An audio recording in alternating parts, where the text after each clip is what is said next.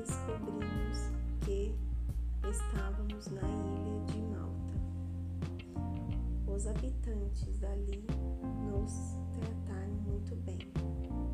O dia estava chuvoso e frio, estávamos molhados até os ossos, mas eles fizeram uma grande fogueira e nos reunimos ao redor.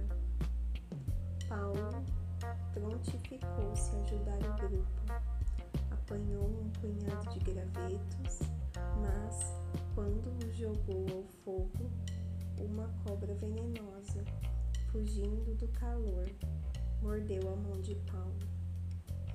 Vendo a cobra presa na mão de Paulo, concluíram que ele era um assassino que estava recebendo sua justa punição. Mas Paulo sacudiu a cobra no fogo e nada lhe aconteceu. As pessoas pensaram que ele iria cair morto a qualquer momento, mas como isso não aconteceu, concluíram que ele era um Deus. O líder daquela parte da ilha era Públio. Ele nos hospedou sua casa e nos trouxe roupas secas. Recebemos o melhor tratamento possível nos três dias seguintes. O pai de Públio estava doente, acamado, com febre alta e desinteria. Paulo foi ao quarto do ancião, impôs as mãos sobre ele e orou, e o homem foi curado. A notícia de cura, da cura, espalhou-se rapidamente, e logo todos os doentes na ilha vieram até ali e foram curados. Roma.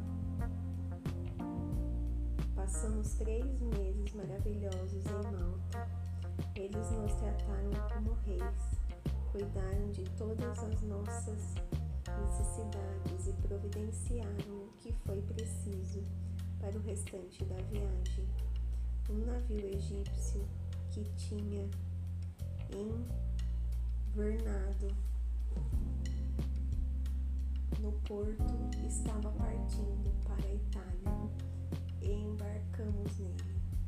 O navio tinha esculpido na proa uma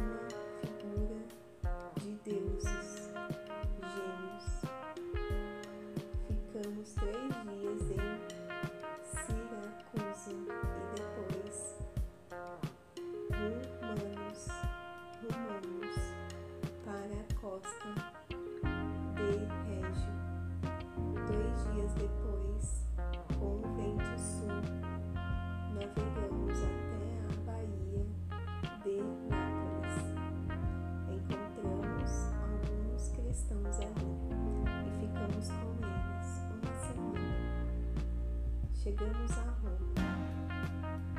Nossos amigos ouviram que estávamos a caminho e vieram nos encontrar.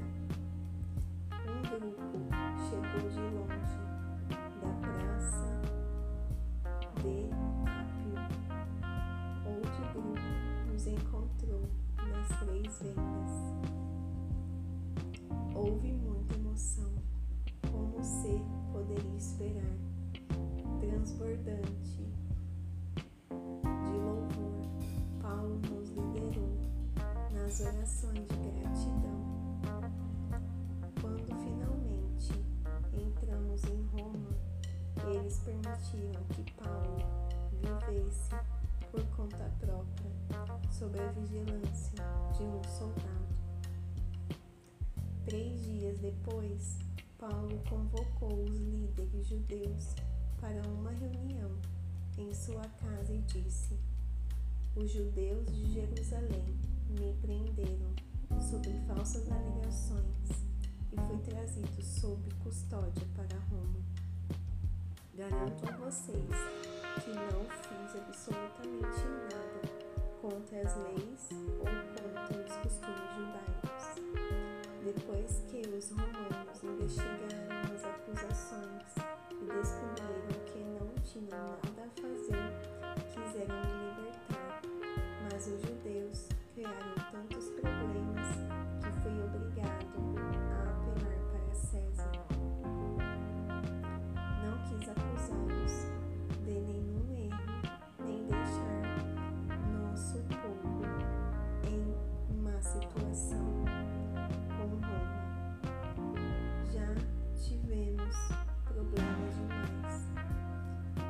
Isso por Israel.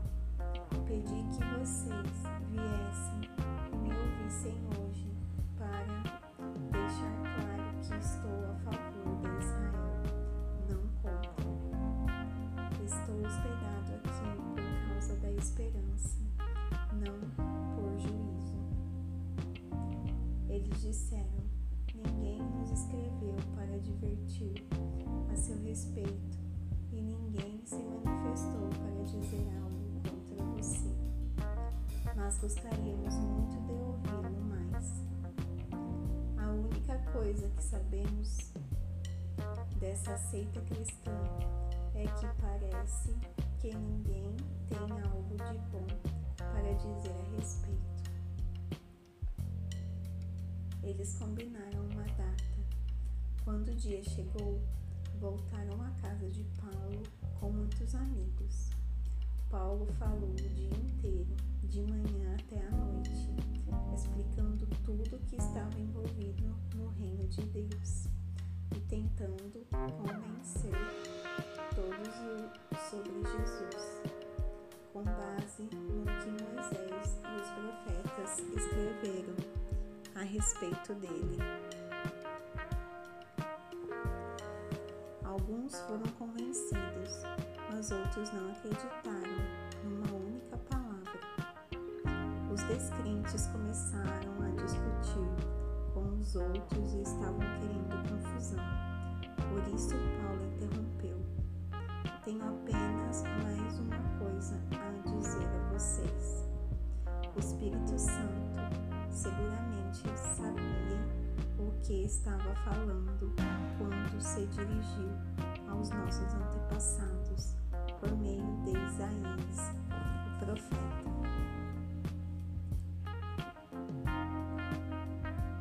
Vá a este povo e diga-lhes o seguinte: Vocês escutarão com os ouvidos, mas não ouvirão uma palavra. Vocês enxergarão com os olhos,